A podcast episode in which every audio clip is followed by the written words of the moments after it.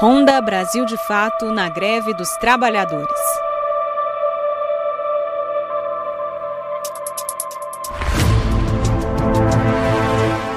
Olá, ouvintes. Aqui quem fala é o Wallace Oliveira, da Rádio Brasil de Fato, trazendo informações sobre as greves dos trabalhadores em Minas Gerais e no Brasil. A greve nacional dos petroleiros completou 19 dias nesta quarta, dia 19, com uma vitória importante. Na terça-feira, dia 18, durante um grande ato nacional na sede da Petrobras, no Rio de Janeiro, a categoria recebeu a notícia de que o Tribunal Regional do Trabalho do Paraná suspendeu provisoriamente até o dia 6 de março as demissões dos mil trabalhadores da Fafem, fábrica de fertilizantes do Paraná. Felipe Pinheiro, diretor do Sindipetro MG, o Sindicato dos Petroleiros de Minas Gerais, afirma que a greve continua até que sejam atendidas as reivindicações da categoria.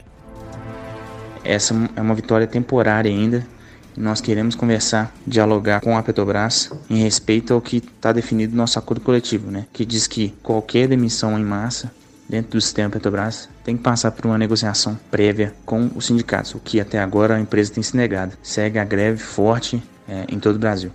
Em greve desde o dia 11 de fevereiro, os trabalhadores da Rede Pública Estadual de Ensino de Minas Gerais também conquistaram uma importante vitória. O projeto de lei 1451, que concede reajuste para os servidores da segurança pública, foi votado em segundo turno, e o plenário da Assembleia Legislativa aprovou a emenda número 2, apresentada pela deputada Beatriz Cerqueira do PT e outros 16 parlamentares. A emenda estende os reajustes a outras categorias do funcionalismo público estadual.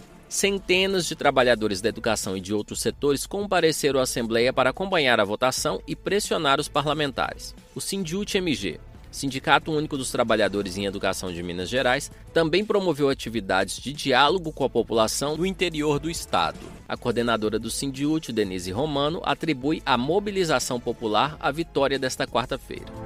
A mobilização nas regiões para pressionar os deputados pelas bases deu seu resultado hoje. E a educação hoje deu uma demonstração de que nós não aceitamos nada no grito. Nós somos os que conversam, nós somos os que dialogam e os que tentam construir. O governo do estado não pode fazer política diferenciada, dando com a porta na cara dos outros setores do funcionalismo.